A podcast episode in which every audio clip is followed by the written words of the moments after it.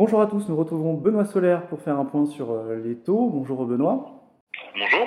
Alors vous êtes euh, gérant obligataire chez Keren Finance et on va faire un petit point euh, gestion obligataire justement. Alors on arrive dans une phase de pause pour la BCE et la Fed. Comment est-ce que vous analysez cette, cette rentrée? Bah, C'est une rentrée qui est relativement intéressante puisqu'on commence à voir doucement les effets des hausses de taux qui, qui, sont passées par les banquiers centraux depuis 18 mois, mhm. avec bah, de l'inflation qui est probablement atteint son pic sur pas mal de segments. On a toujours des questions sur, sur d'autres segments. On voit bien que, notamment sur le pétrole, actuellement, il y a, ça bouge beaucoup. Mais sur d'autres segments qui avaient été euh, assez, on va dire, en stress les derniers mois, notamment l'alimentaire, on voit qu'on est probablement plus sur une phase de, de, de déflation. Euh, néanmoins, ce qu'on, nous, ce qu'on retient en fait un peu de l'été, c'est que le, et ce qu'on avait plus ou moins dit, c'est que les banquiers centraux sont quand même encore focalisés sur les niveaux d'inflation qui trouvent beaucoup trop élevés par rapport euh, à leur cible. Mhm. Et donc, si on ne s'attend pas à un durcissement dans les mois qui viennent de cette politique euh, monétaire, je pense qu'il c'est beaucoup trop tôt pour anticiper probablement une baisse. Est-ce que vous pensez que leur objectif des, historique des 2%, ils peuvent le réviser à la hausse? Bah, historiquement, normalement, déjà, c'est genre des cycles. Donc, euh, ça peut être effectivement révisé à la hausse. Il faut garder en tête que notamment il y a plusieurs choses qui sont inflationnistes par nature. Hein. Mhm. Tout ce qui va être transition énergétique, euh, ça va évidemment euh, donner beaucoup de besoins d'investissement. Ces besoins d'investissement, ils ont besoin d'être financés sur des taux qui sont euh, acceptables.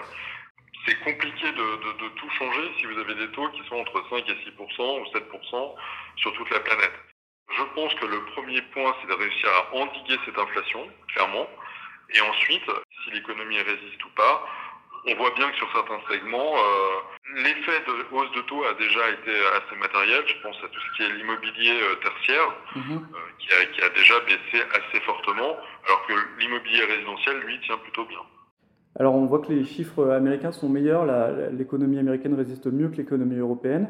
Est-ce que ça peut entraîner une divergence des politiques de la Fed et de la BCE dans les prochains mois? Américaine est effectivement extrêmement résiliente, mais on sait que historiquement, elle est aussi extrêmement euh, volatile et même euh, rapide en termes d'ajustement. Moi, mon sentiment, c'est que globalement, si la situation américaine devait perdurer avec un niveau de chômage extrêmement bas, des niveaux d'activité très très bons et un marché, euh, un marché immobilier qui tient très bien et un effet richesse qui reste élevé, potentiellement les taux pourraient rester plus élevé plus longtemps aux États-Unis. Mhm. Est-ce que le niveau de divergence pourrait augmenter? C'est-à-dire qu'on voit les taux rebaisser en Europe et ne pas bouger, voire monter aux États-Unis Ça, j'y crois vraiment pas trop. Je pense que le, différentiel va rester. Euh, après, il y a des questions de timing qui peuvent être différents. Alors, on va finir avec euh, votre stratégie chez Keren Finance en termes de, choix et en termes de portefeuille. Comment est-ce que vous, vous gérez cette, cette situation justement?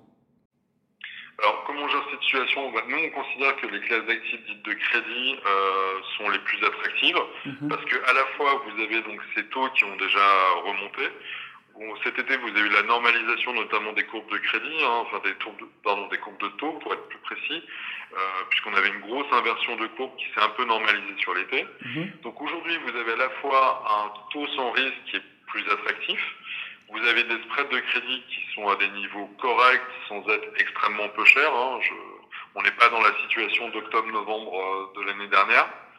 Mais globalement, vous avez des entreprises qui ont des, qui ont des bilans sains, qui arrivent à se refinancer, ça c'est très important de le noter. Le marché est ouvert pour les entreprises, que ce soit sur l'investment grade ou, le high yield.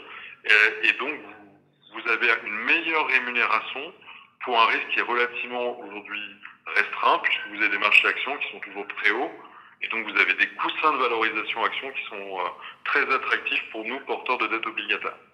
Et la situation euh, économique qui ralentit, euh, ça vous oblige aussi à plus de sélectivité plus de sélectivité, c'est clair. Il faut faire très attention sur le, les, plus basses notations du marché du high yield. Mhm. Vous avez vu que depuis début d'année, on a pas mal d'accidents pour les entreprises les plus faibles, hein, que ce soit dans le secteur immobilier, donc SBB en Suède, vous aviez eu avant Adler en Allemagne, vous avez eu en distribution Casino en France, mais vous avez une société de service qui s'appelle Atalian qui est aussi en difficulté.